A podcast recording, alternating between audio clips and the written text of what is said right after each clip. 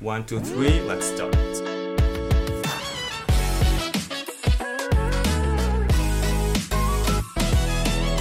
Hello, everyone, and welcome to our first episode in our podcast.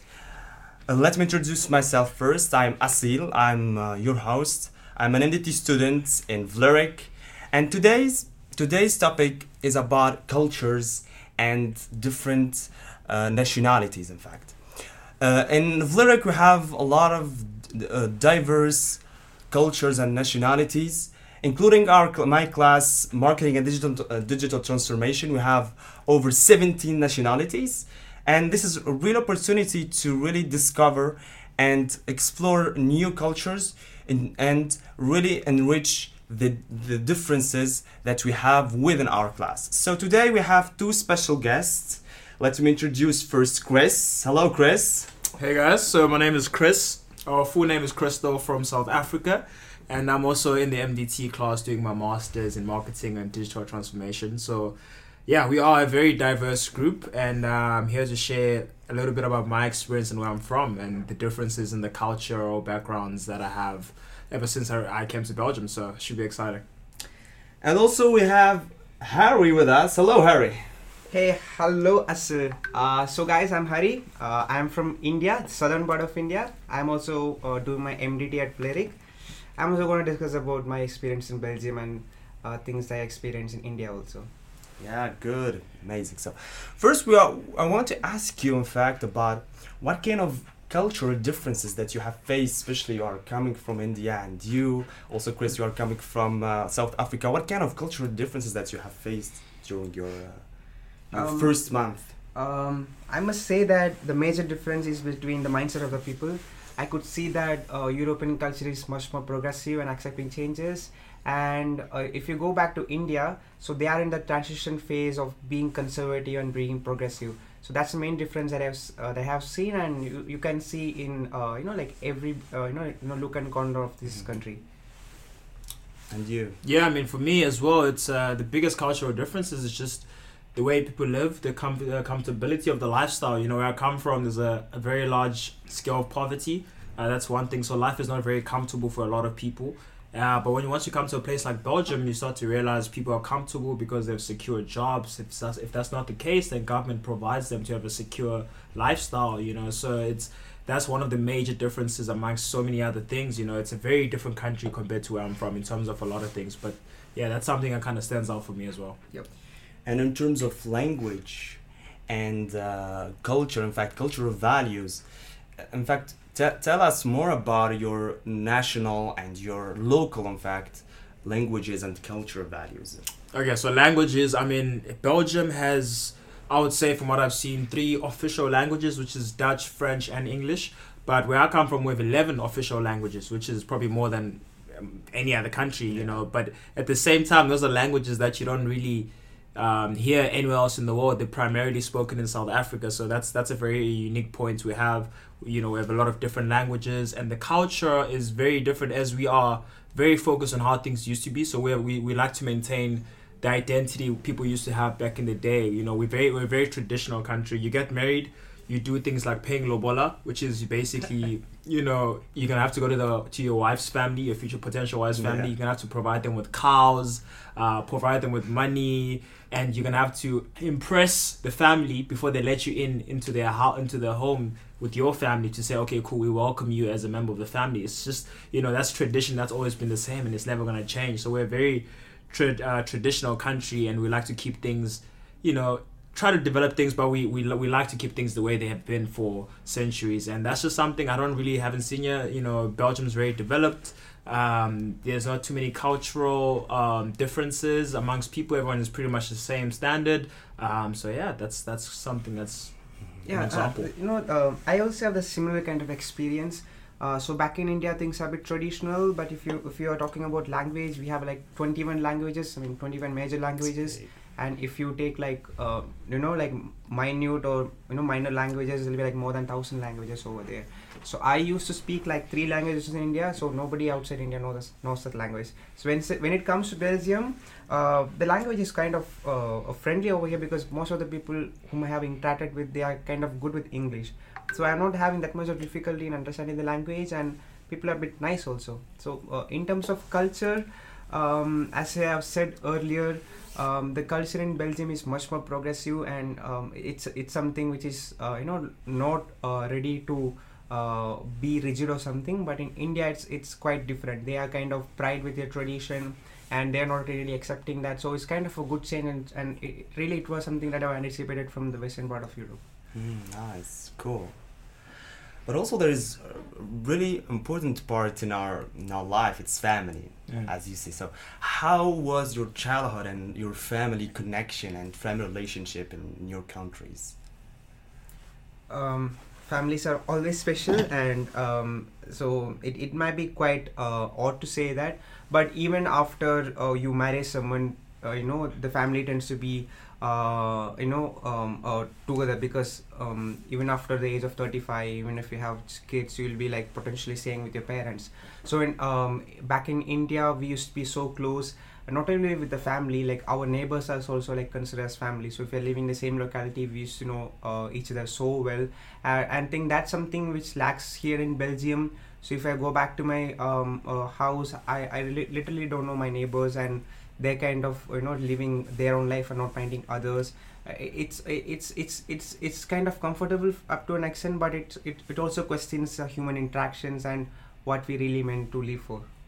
Yeah, I mean, in my in my situation as well, uh, family is very important in, in in South Africa and in Africa in general because originally I was born in Zimbabwe, so and then I moved to South Africa. So, but it, my father still and my mom they're still very you know very close with the family that we had back home. Uh, it's family something that's very you can never leave. Uh, it's it's the say some it's people you're close with for for life, and no matter whatever the circumstances or the situation, uh, you're always going to be involved and helping out. That's what I've seen throughout my family uh, in the past. But also, I do have to say with Belgium, I I, I do think they they value family as well. Uh, from what I've seen from my experience, because uh, a cultural shock for me was the fact that students every weekend go back home.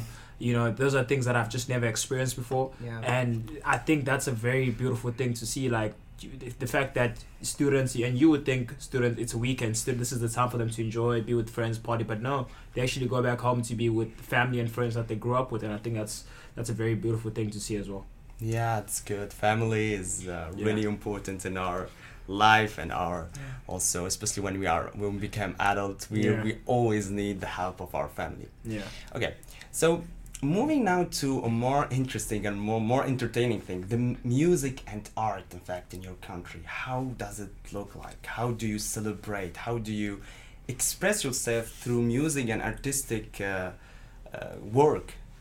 Uh, I mean, yeah, I mean, music is music is a very big thing in South Africa. We have we listen to almost every genre of music. Uh, originally, music that originates from South Africa is things like house music. We have Amapiano, as some of you guys might know. You know, those are originally from South Africa, but we also have a tendency of uniting with the African continent by sharing the same music because we also listen to Afro beats. Uh, because a lot of Afrobeats artists are also based in South Africa, so it's a mixture of, of, of local and African music. And I, and one thing I, I I really love to see right now is the way how African and South African music is now spreading out to the world. You know, it was never the case. You always used to be pop music, uh, American hip hop, R and B, but now we're seeing Amapiano, we're seeing Afro beats playing everywhere internationally, and, and I think Africa and South Africa in general is progressing. But that's that's those are the music that we usually, we usually used to listen to, and then hip hop would also focus on international and local artists as well. But yeah, that's just the generic music. Mm-hmm. Yeah, so when it comes to India, um, arts, music, everything that I could I could relate to will be movies because movies are big in India. If, if you go to any any demographic, especially youngsters, what they have in common would be movies. Always they discuss about movies. They don't discuss about stock market. They don't discuss about what's happening in the world. They'll be connected with movies. And all the music, I mean, most of the music that we have in India will be uh, included in the movie itself. So we don't have like um, separate musicians. They are coming up uh, right now, but most of the m- the music that we have in production will be coming from the, the movies itself and um, uh, as as Chris Chris said so we have a diversified genre of music coming into the Indian industry as well so they are not really constrained to the you know, Indian classical or something like that they are also really trying to go international you know connecting with international audience Mm. and it's really like uh, you know like uh, growing in Yeah. a tremendous place. Yeah, it's quite interesting to see the differences between Yeah. both of you but also something also there is something related to the to the music industry celebrations and festivals what what are the most important or famous festivals in your home country so do you know any of it any, any Yeah, uh, so uh, in, in India, um, uh, it literally depends where you are in India. If you are North India, you will be having different set of festivals. If you are in South India, you will be having different set of set festivals. But as far as I know, Diwali is something which is common in both of these regions and it's celebrated uh, in you know in a, in a large scale. Apart from Diwali, we have Holi, the festival of colors. So that will be more fun than Diwali for me personally because in Diwali we burst a lot of crackers and polluting the environment when it comes to Holi, it's just the color, colors and having fun with our friends and families. So these are the two major festivals that we have in, um, you know, the entire India. But when, when it comes to my place, we have a festival called Onam, uh, which is kind of again a religious festival. We celebrate it for ten days. Um, so it's it's also kind of a traditional thing, um, you know, just to you know uh, bring everyone in the family together. So these are the festival that I could uh, you know recollect right now. yeah Yeah, I mean, in South Africa, in terms of festivals, we don't really have much. We have a lot of um, just uh, people enjoy having a good time. That's one thing for sure. But people also enjoy having traditional times. So certain times of the year, um, people tend to go back home. So when you say go back home, in South Africa, for example, where I I live in Cape Town, and people from Cape Town who go back home to places like KZN, which is Durban, and which- which is where most people of uh, different languages and, and Mhm. cultures w- w- were born for were born so they tend to go back home and to celebrate certain events with certain with families by you know doing traditional events like playing traditional music drinking something called umqombothi which is a beer that is made homemade. Uh, it's a sour beer. They tend to drink that and then they also you know slaughter animals like sheep and cows and then they actually brine cook the and cook the animals there. Those are the type of things that the indigenous people really enjoy doing. But in general um, the rest of us, you know, December used to be the best time of the year because, look, Cape Town in general is probably one of the best places to be um, because in December we have summertime and everyone's on holiday in December, so it's a very unique time of the year and there's so many activities that happen. So that's those that's the time of the year we really used to enjoy uh, back home. okay Yeah. really interesting. so as you mentioned food and gastronomy could you tell me more about the famous dishes that you have in your home country So in South Africa we have the the the, the staple food in South Africa is called pap, which is it's very hard to describe because it's it's mielie meal, um, which you make. It's almost like porridge, but it's solid, and then you would have it with stew, and you would have it with spinach.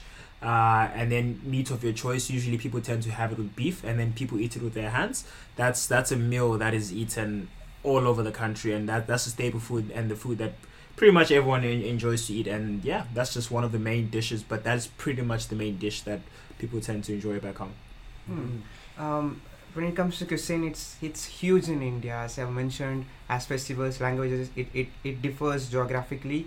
Uh, but if, if I want to uh, pick some of the dishes that you, you really want to try or re- I really felt the essence of India uh, will be butter chicken, tandoori naan, uh, roti, rice. You know, roti and rice being our sta- you know staple food, and I could see um, you know like most of the Indian restaurants outside India having th- these dishes in the menu so um, it has a lot of spices and it has a lot of flavors also that's what like indian food is all about Yeah, yeah. It's also hmm, it's also interesting to to discover this, discover the foods, and how people are eating, and it's really interesting also. So, could you tell me more about traditions or uh, really, uh, how gonna say? um uh, it's not like traditions who are not common here. It means spe- special that you find it spe- uh, especially in your country, like traditions or uh, Mm.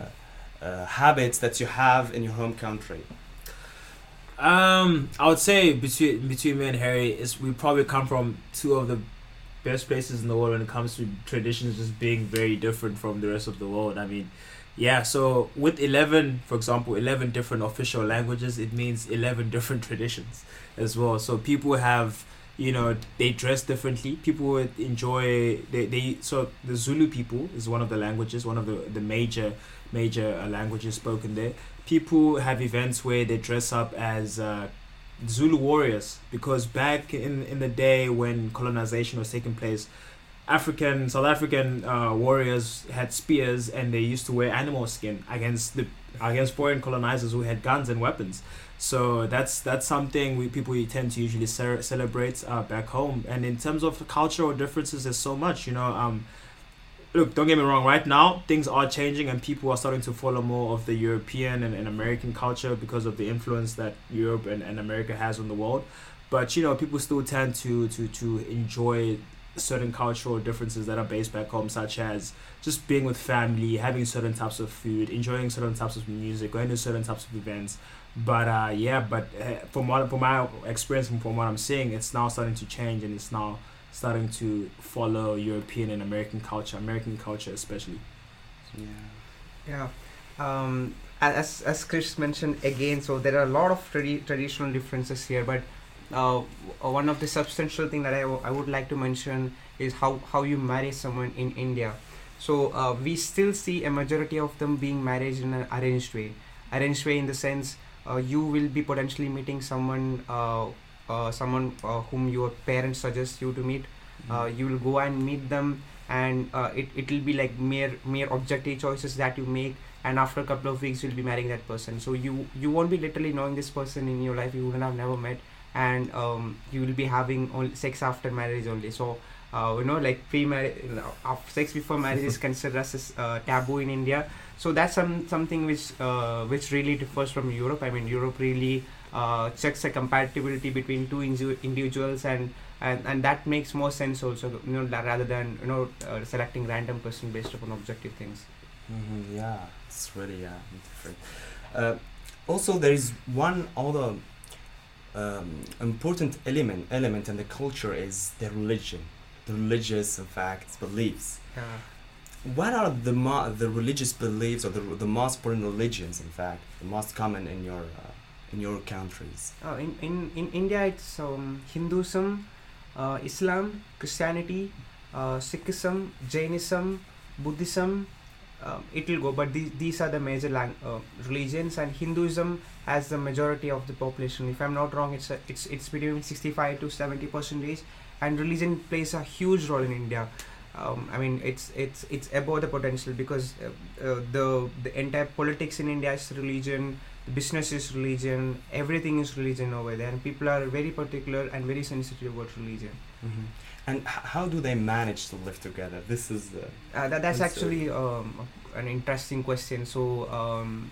um, we, we we have some uh, difficulties uh, after the after our independence uh, but uh, what what I could observe is that that amicability is improving day by day and um, this kind of bias is especially present uh, in northern part of India where people are less educated and more sensitive about religion.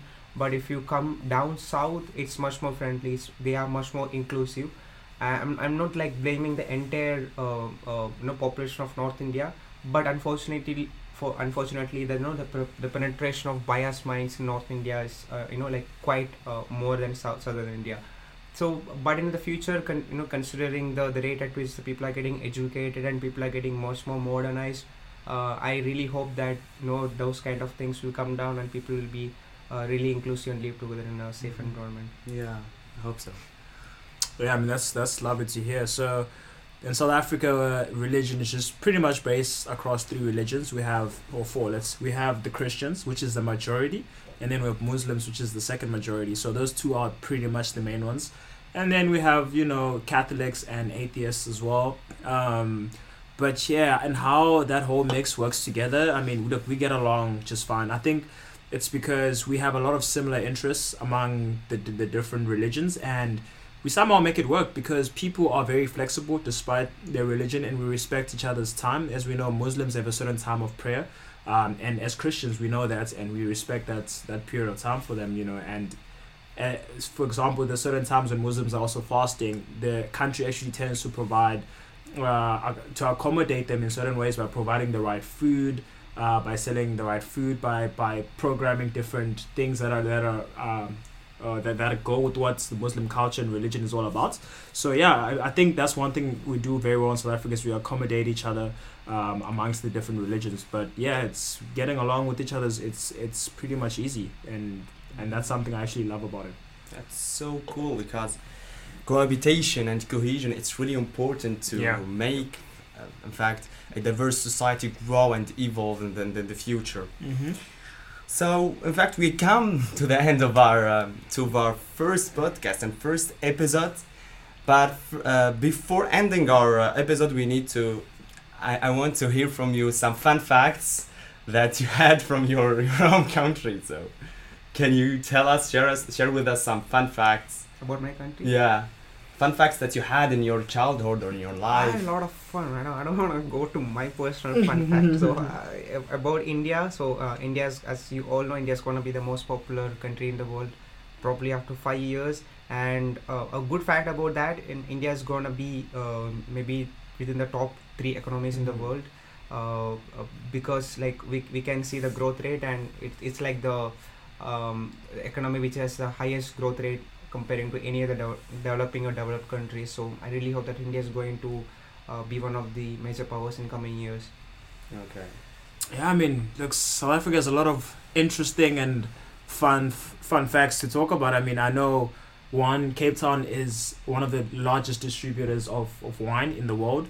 Uh, we are the second largest distributor of fruits, or producer of fruits, should I say, in the world. And then lastly, uh, the first heart transplant took place in South Africa as well. So that's a very interesting fact. I mean, there's there's so much more, but it's just one it's just one of the things that that, that we can talk about. And yeah, it's a very fun country to to, to be from, and, and I truly appreciate it. It's taught me so much.